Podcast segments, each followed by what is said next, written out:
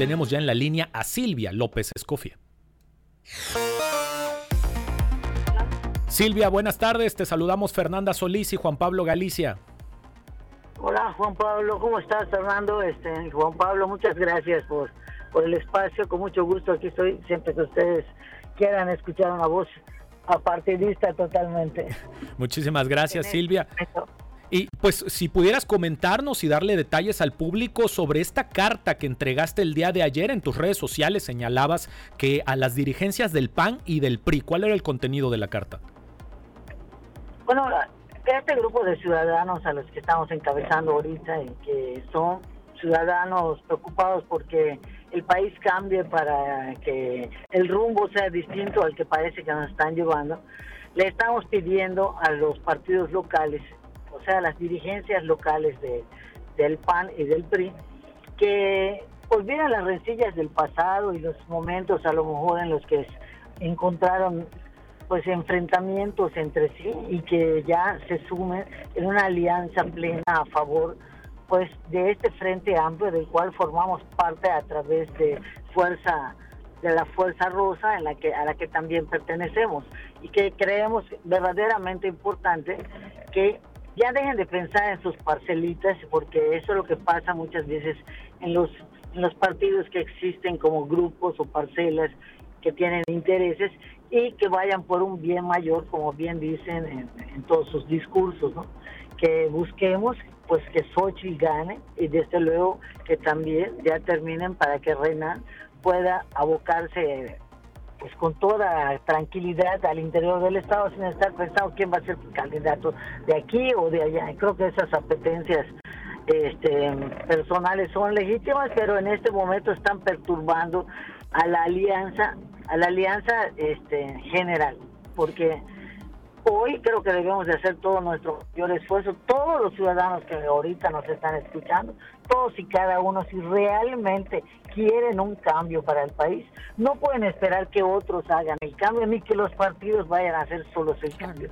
Necesitamos que los ciudadanos se incorporen y hasta ustedes mismos, los medios de comunicación, le le pongan un poco más porque nosotros creemos que nuestro país está en peligro dado que las instituciones y todo el soporte democrático y las libertades en nuestro país han sido coartadas por el gobierno actual de Morena.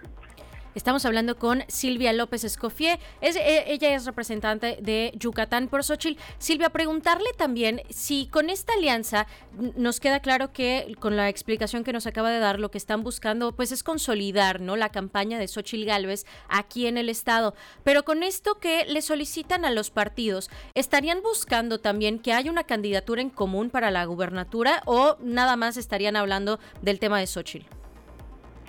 No, estamos hablando también de que ya terminen de hacer sus acuerdos en el Estado porque lo, lo siguen alargando y, y, posponiendo y alargando y esto no deja más que, que Morena, que ya va cohesionado al 100%, pues vaya avanzando y vemos con, pues hasta con cierta inquietud en, en qué momento se van a sentar para rodear a Xochitl y hacer que el país vaya hacia adelante, porque finalmente el bien mayor es el, el país, ¿no?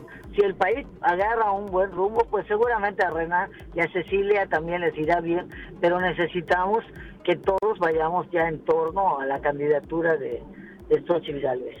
Silvia, preguntarte eh, justo sobre eh, pues este tema. Digamos, ayer en una rueda de prensa que ustedes también dieron, se mencionaba, digamos, que temen que no se eh, incentive la participación ciudadana o que se inhibe la participación ciudadana el próximo año 2024 si no se consolida esta alianza. ¿Cómo es esto o cuál es el diagnóstico que tienen ustedes sobre el ánimo de la gente para salir a votar?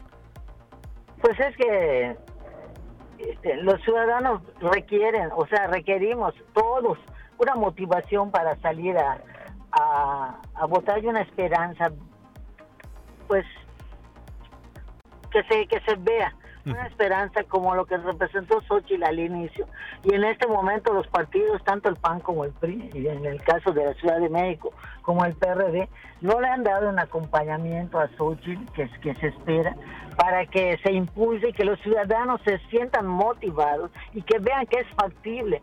Y desde luego que hay una campaña nacional de Morena en la que se está mandando a la ciudadanía un mensaje de que, que es imposible, que Xochitl no va a poder. Y nosotros creemos que si los ciudadanos, de sobre todo los yucatecos que estamos acostumbrados a la participación ciudadana, en el que tenemos el máximo histórico del país, creo que con el 72% de participación, si nosotros logramos hacer que vaya a votar cuando menos un 73% en el Estado, estoy segura de que la gubernatura no hay quien se la arrebate a Renan y desde luego este que eso le, le sumaría votos también a Xochitl a nivel nacional para que para que pues se logre esa esa presidencia que tanto anhelamos. Y la más les quiero recordar que hace seis años, bueno, cinco años ahorita, cuando fueron las votaciones anteriores, en el Estado ganó el, el, gobernador, pero ganó en la presidencia López Obrador. Y creemos que,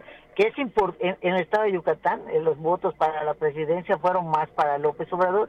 Y nosotros creemos que tenemos que hacer un esfuerzo especial los ciudadanos para motivar a más ciudadanos a participar. Nosotros en lo personal no queremos absolutamente ninguna candidatura, ni mucho menos, no nos interesa para nada este participar este como candidatos, sino simplemente alentar a la ciudadanía. Y estamos por hacer otro tipo de actividades, o sea, esa fue una primera actividad.